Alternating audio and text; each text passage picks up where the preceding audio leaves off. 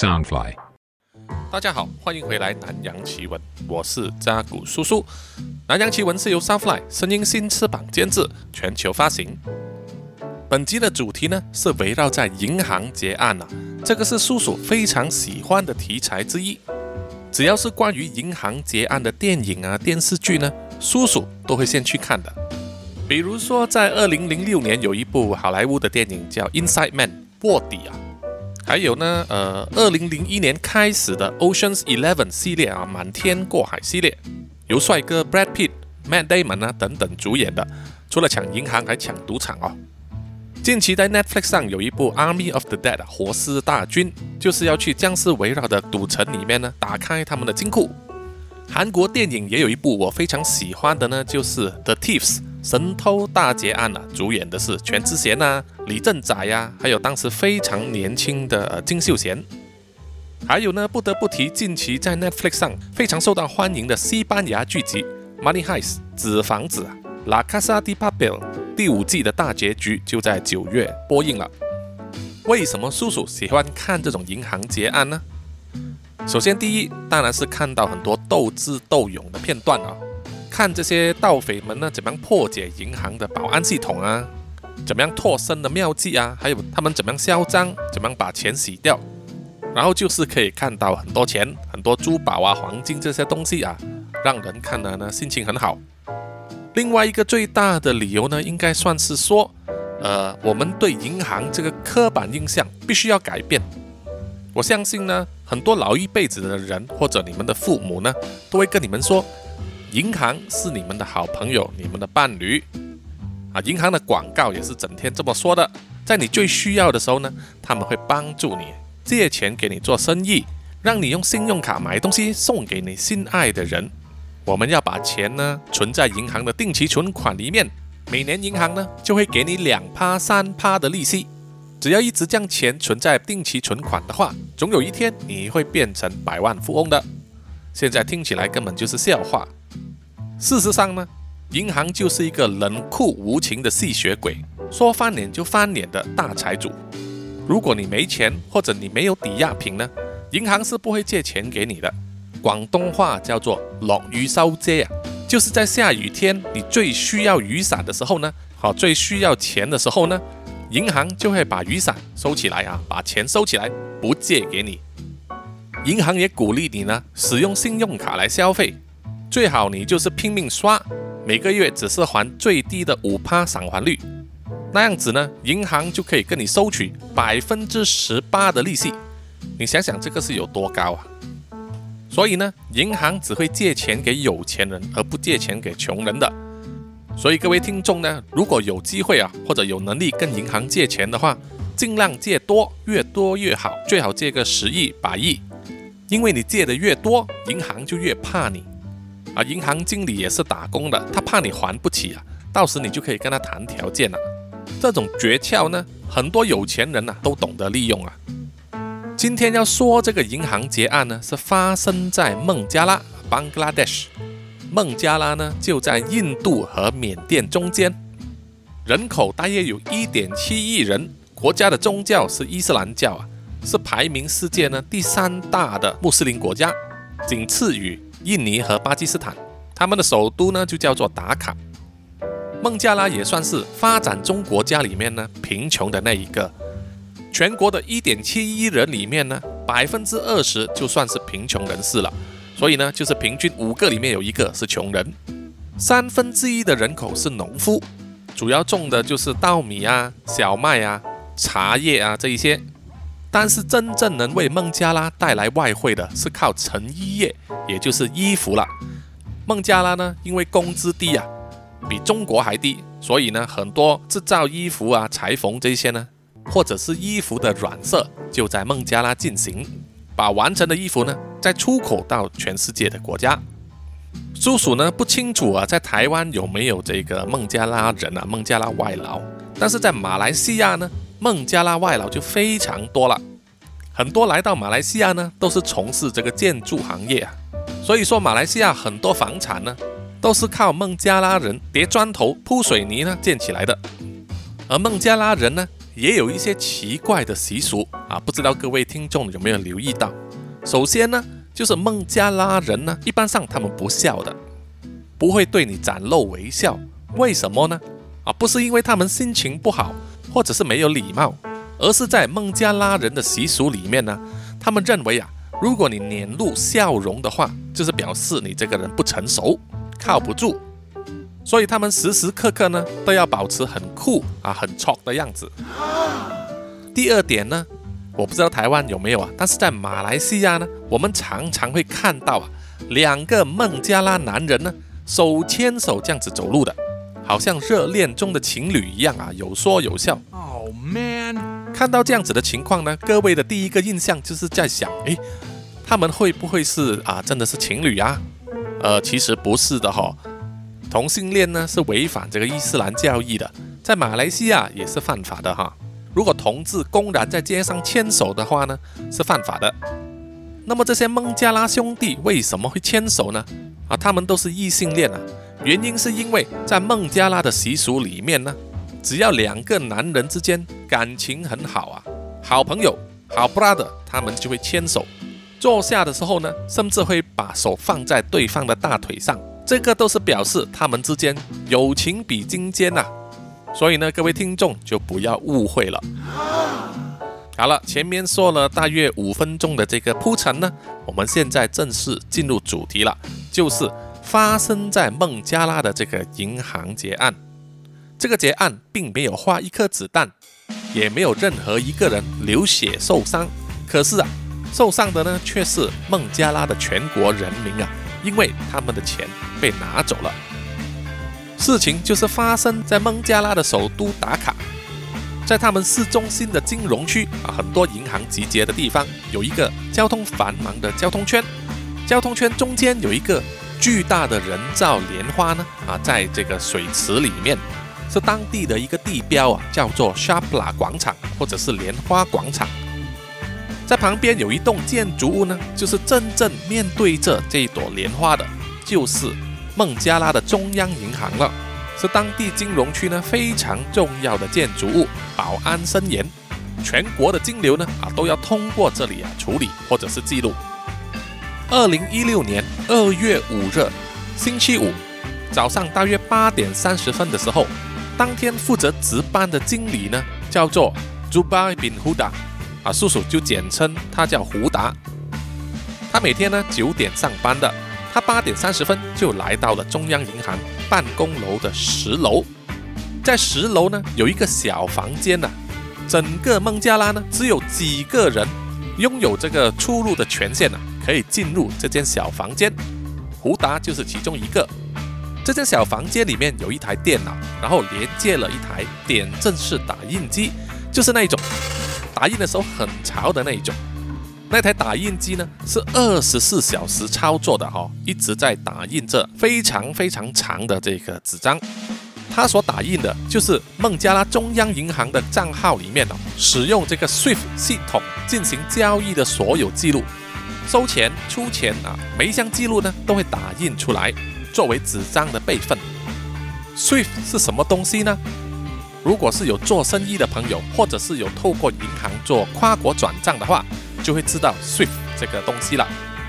SWIFT 呢，中文叫做银行国际代码 （Society for Worldwide Interbank Financial Telecommunications），是全世界银行之间呢金融通信协会所组成的一个金融机构。是由比利时人主办，并且在比利时呢注册的。然后呢，全世界的各大银行呢都有加入，并且协同管理。比如说美联储啊、德意志银行啊、欧盟的银行啊、日本银行啊等等。所有加入的银行呢都会获得一组特定的银行代码。这个代码里面有英文字母，再加上数字啊，就是分别代表了银行代码、国家代码、地区还有分行的代码。比如说，叔叔所知道的国泰世华银行台北分行呢，它的 SWIFT code 是 UWCBTWTP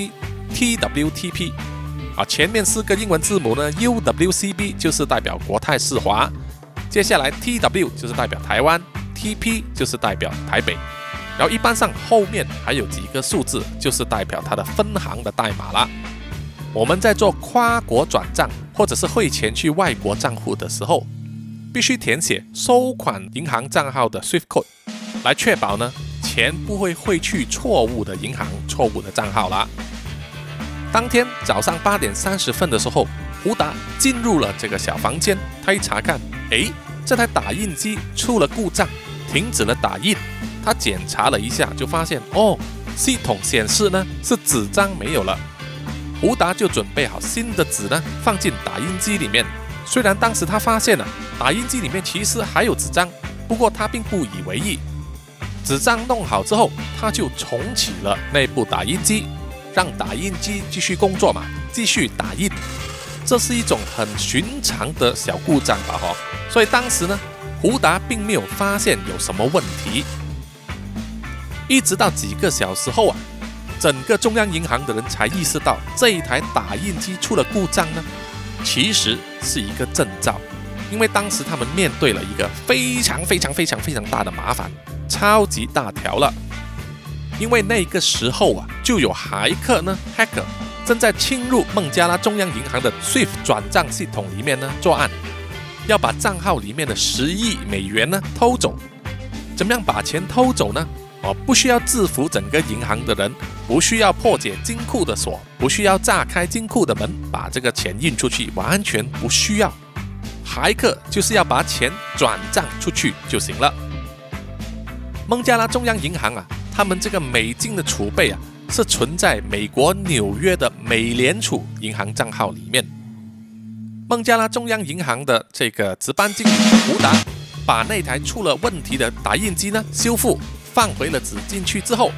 打印机继续的工作，印出了一份通知，把胡达呢吓得三魂都不见了，气破了。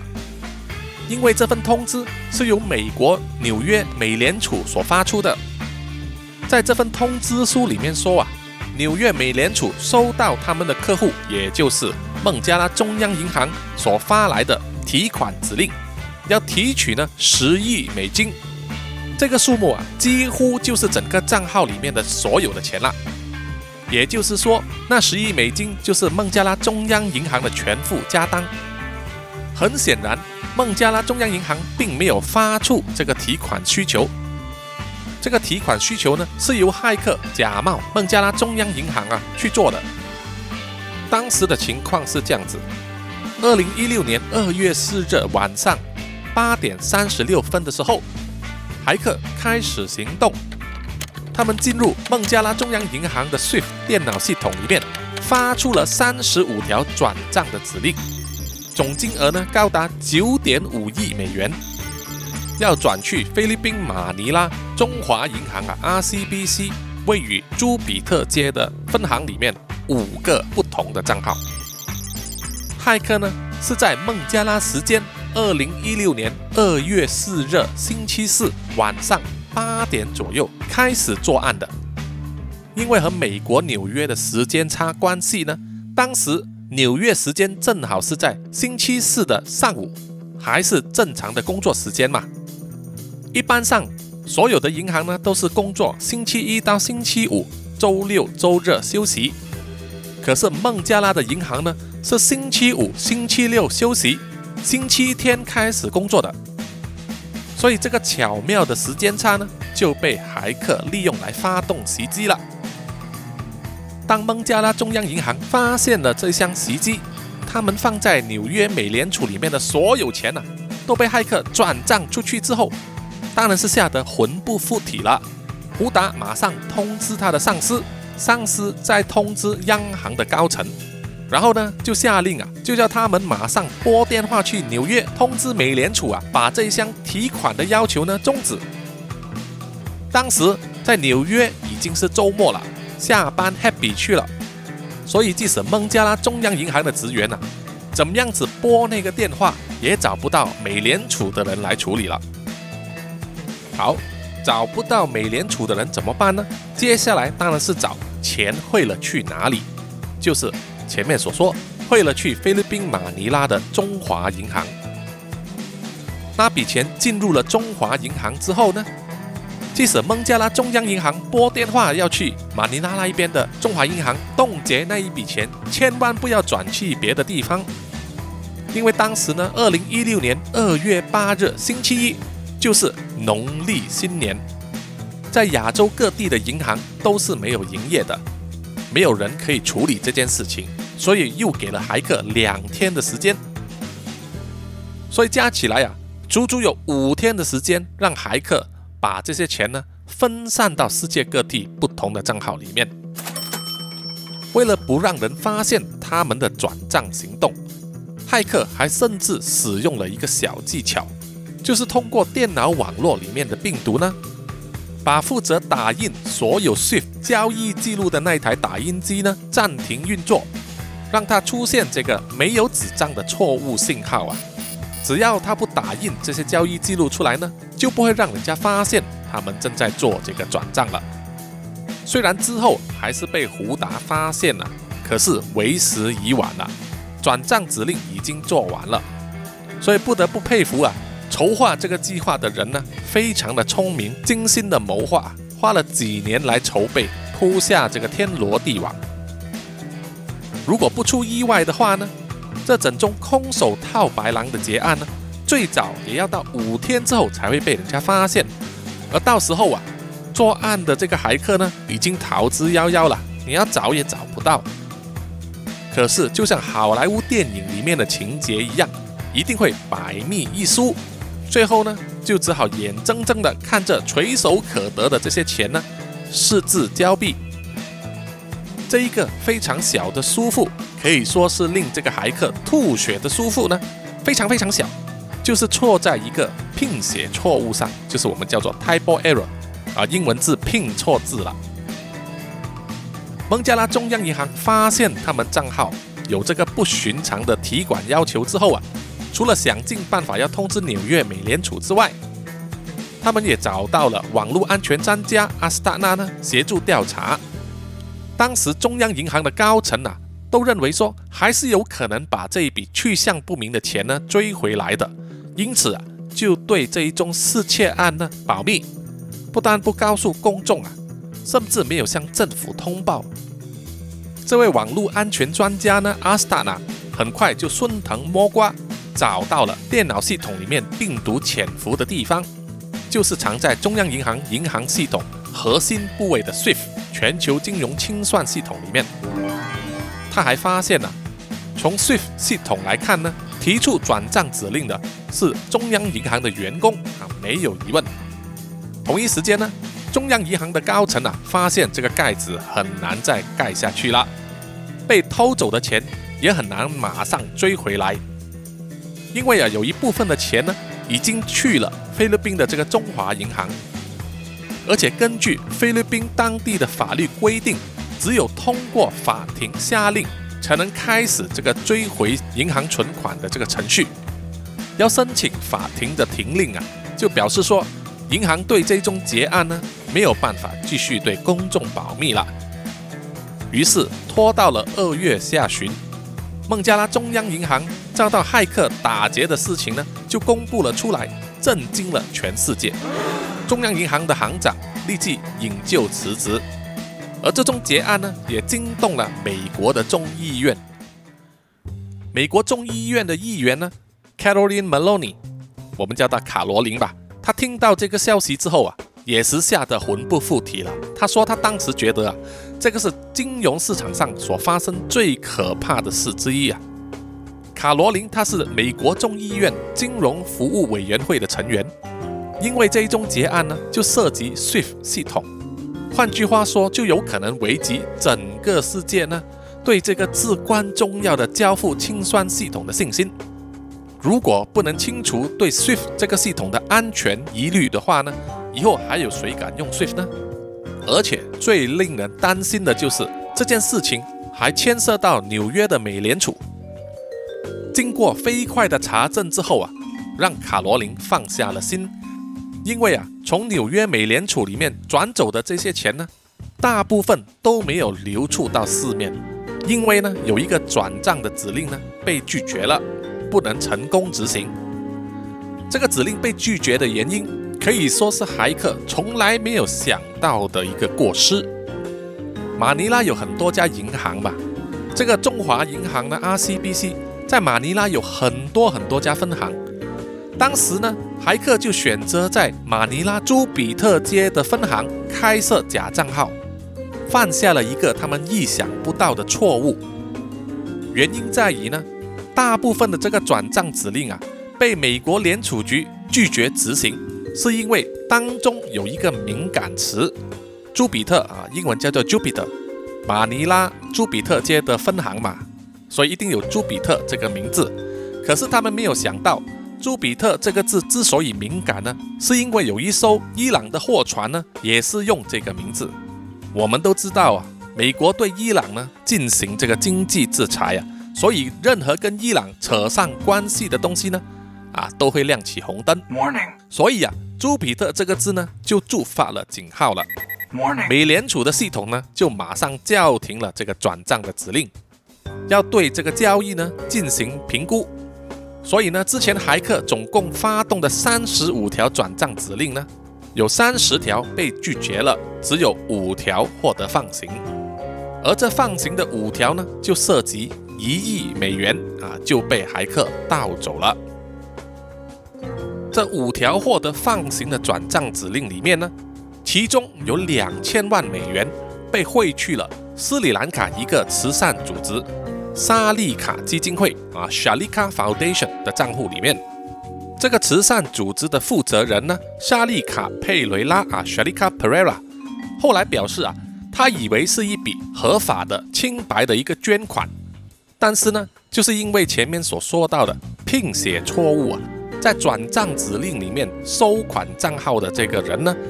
把 Shalika Foundation 这个英文字呢，F O U N D A T I O N，拼写成 Foundation，F U N D A T I O N，啊，这是拼错了。因为出现这个拼字错误呢，这个指令就被暂停，要求重新审核。所以啊，还没来得及完成转账呢，就被系统追回了钱。那么剩下的呢，还有八千一百万美元，到目前为止。还没有找到，还没有追回来。前面有说到，当孟加拉中央银行要拨电话给马尼拉的这个中华银行呢，要追回那些钱的时候啊，马尼拉当时还在放这个农历新年假期，根本处理不了这件事情。而骇客呢，就是利用这个假期呢，就把账号里面的所有钱呢，转去了一家外汇公司，把美元换成了菲律宾货币。再重新存入了中华银行，而其中有一部分呢就被以现金的方式提走了。从反洗黑钱的专家的角度来看呢，这些操作啊是完全正常的，完全不出意外。因为即使你洗过这些钱呢，啊这些赃款还是有迹可循的。为了保险起见呢，他们会想办法让这些赃款呢完全脱离银行的系统。在当时呢。马尼拉有一家赌场啊，叫做海滨赌场 Soler，闪亮的开张了。那里有高档的酒店、剧场、名牌店以及赌场了。大约有四百个赌桌，两百台老虎机。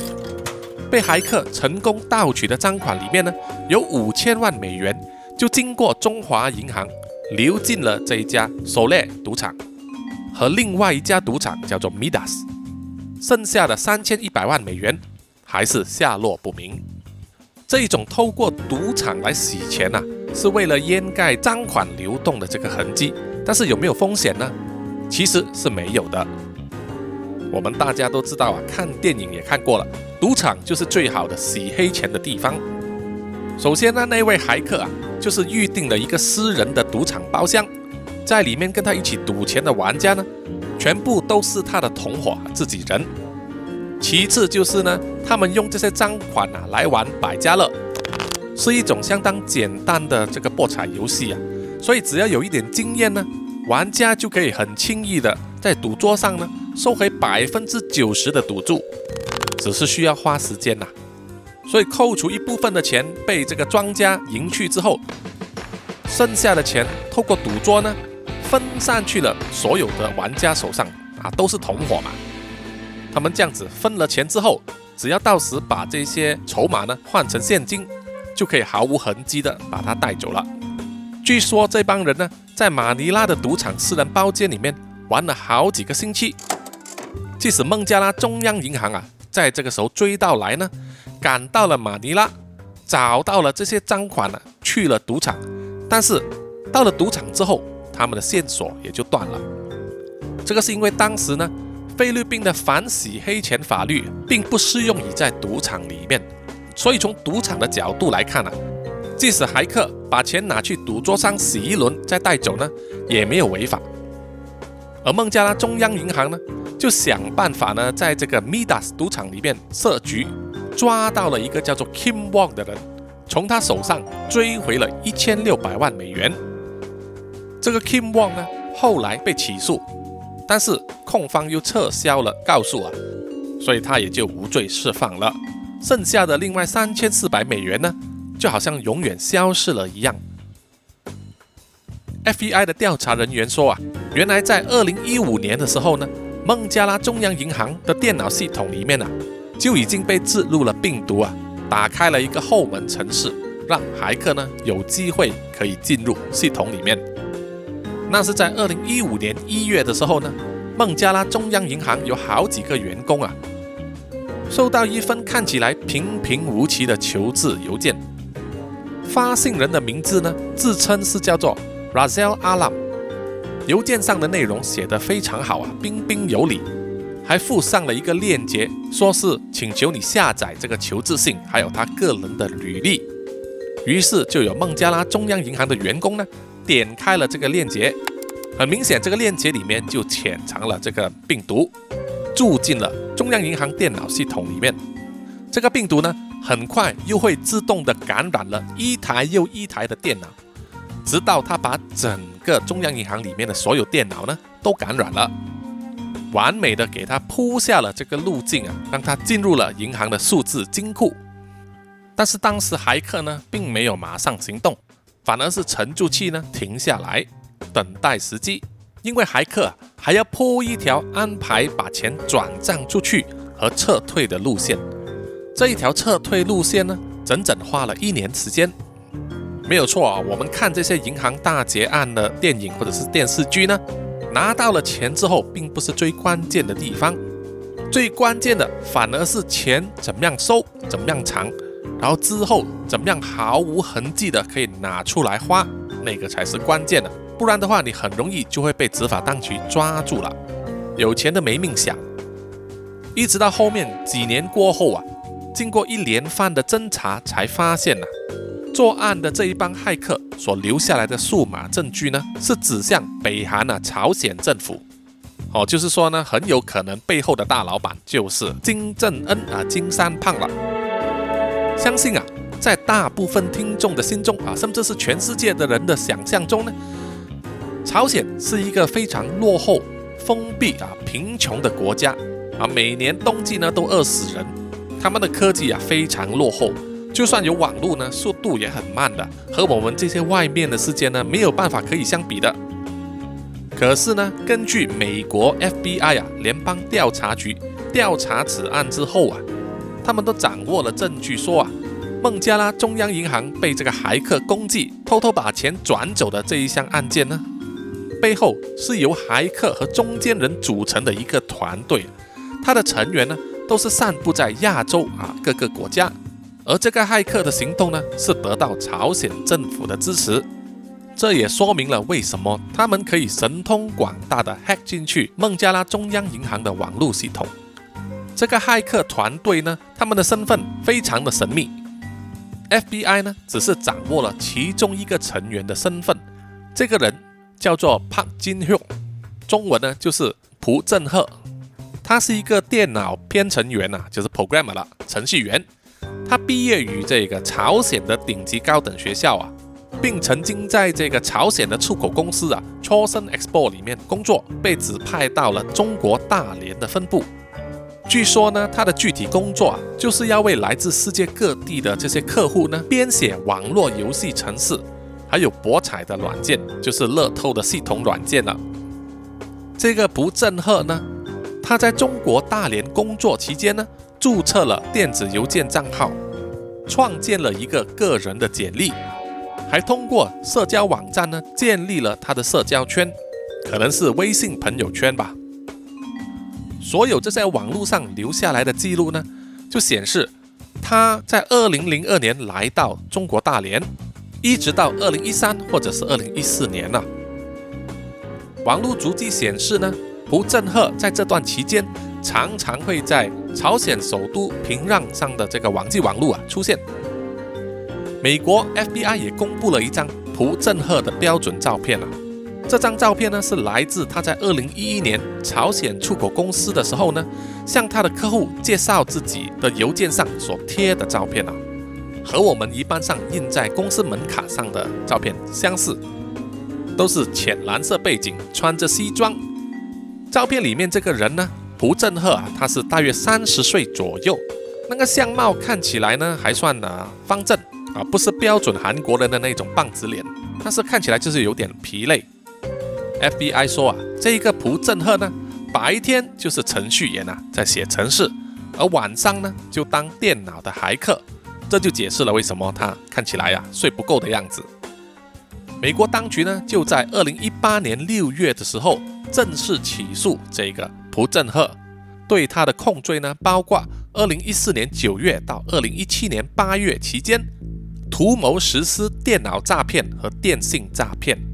一旦被抓到和获罪的话呢，他将面临长达二十年的监禁啊。朴振赫也很聪明，他在美国当局发起这个诉讼之前呢，就从中国逃回了朝鲜。据说呢，在朝鲜里面啊，有很多很多像他这样的年轻人，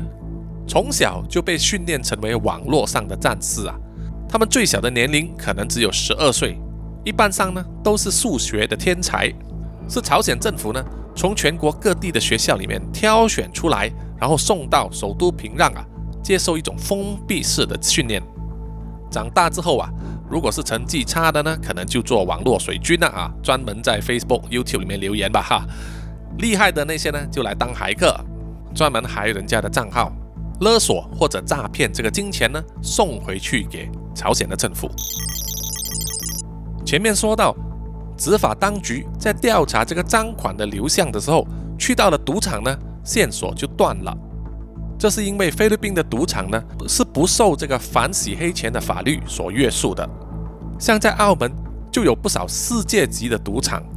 在二十一世纪初期的时候，曾经在澳门赌场里面呢发现了所谓的超级美钞，就是一张面值一百美元的假钞，而负责洗这个假钞的呢是朝鲜的官员，美国 FBI 当局啊坚持的认为。这些质地印得超级高档、超级好的假钞呢，是在朝鲜内部印制的。而为这些假钞提供洗钱服务的那家澳门本地银行呢，最后啊，也是因为和这个朝鲜平壤当局呢有关联，而被美国列入了制裁名单里面。澳门跟朝鲜呢，其实是有着密切的关系的哈。一九八七年的时候呢。就曾经有过一名朝鲜的女特工在澳门里面呢，完成了特殊的训练和一项任务，炸毁了一架大韩航空的客机，令到一百一十五名人士呢丧生。朝鲜的最高领导人金正恩呢，他的同父异母兄弟金正男，南洋奇闻曾经有说过，他在马来西亚被下毒杀死之前呢。金正男就曾经在澳门里面居住了很多年，很多人都相信啊，金正男的死是朝鲜最高领袖金正恩所下的命令。这一宗把孟加拉中央银行的钱盗取出来，并且清洗赃款的活动呢，有很多线索都指明了澳门和朝鲜政府的关联。调查员认为呢？那些已经失踪的赃款呢，很可能经过澳门呢流去了朝鲜。很多人都知道啊，南韩呢啊非常的发达，是一个不夜城啊，到了晚上也是灯火通明。可是，在另一边北方的朝鲜啊，晚上的时候大多数地区都是一片漆黑，因为当地的电力啊非常的短缺，只有高官政要才能享用电力啊。根据美国 CIA 的调查显示呢，朝鲜人民的人均 GDP 啊，只有一千七百美元，比阿富汗还低呀，属于全世界最贫穷的十二个国家之一。然而，在这个地方呢，也培养出了一班当今全世界最张狂、技术最高超的网络黑客了。要了解这个反差呢，首先我们必须明白到朝鲜为什么要打造这个网络战争的精英团队，他们是怎么样做到这一点的呢？首先必须先了解统治了朝鲜七十多年的金氏家族啊，也有人称它为金氏王朝。在一九四八年的时候啊，朝鲜的国父金日成宣布朝鲜人民民主共和国成立，建立了社会主义政治制度啊。但实际上呢，更像是独裁政权。这个我们大家都心知肚明啊，和西台湾呢大陆人民沦陷重灾区一模一样。当金日成去世之后，他的儿子金正日就继位了，就靠着军方的支持呢。在延续金氏家族在朝鲜的政权。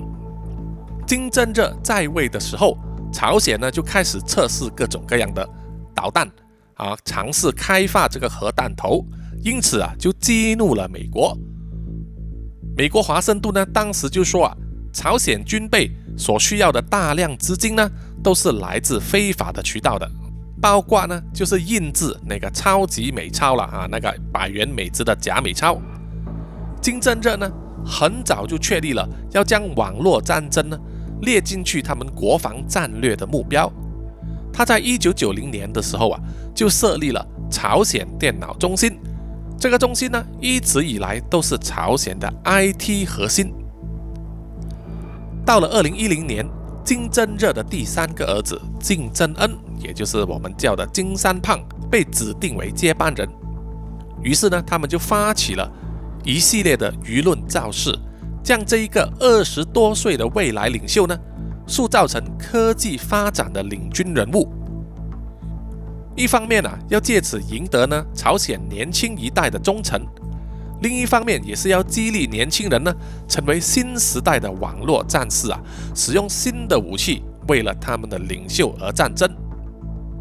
这一点呢啊，就和西台湾很像啊，叫很多所谓的小粉红呢，就成为键盘战士了。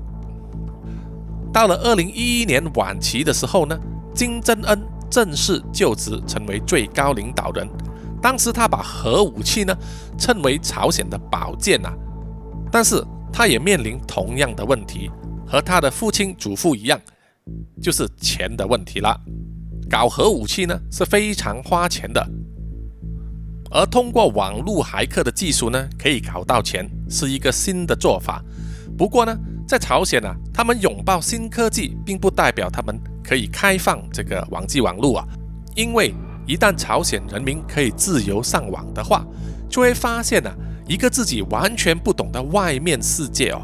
看到和听到和朝鲜政府呢，还有他们的领袖的教会完全不同的言论。有可能就会激发他们心中对自由的向往和民主的精神，这是任何一个独裁政权的国家呢所不想看见的。因此呢，朝鲜平壤只是把最优秀的电脑编程人才呢送到国外，接收网络战士所具备的技能训练。所谓的国外呢，主要就是在中国了。他们会学习像普通人一样使用电脑到网络去购物、赌博。社交或者是娱乐，就是在这个过程之中呢，慢慢把他们训练成电脑的骇客。根据 FBI 调查呢，这一宗 SWIFT 银行转账结案的主导人物之一朴正赫，也涉及了2013年索尼影业的骇客攻击案。索尼影业 （Sony Movie Entertainment） 当时是全球最大的娱乐公司之一，总部就在美国加州的好莱坞。在当时呢，索尼影业就发布一部新电影的预告，准备拍摄一部朝鲜为题材的电影啊。电影的名称叫做《名嘴出任务》（The Interview），主演的呢是美国著名的脱口秀主持人 Seth Rogen 和帅哥 James Franco。故事大概就是说，他们受邀去平壤呢访问当时朝鲜最高领导人。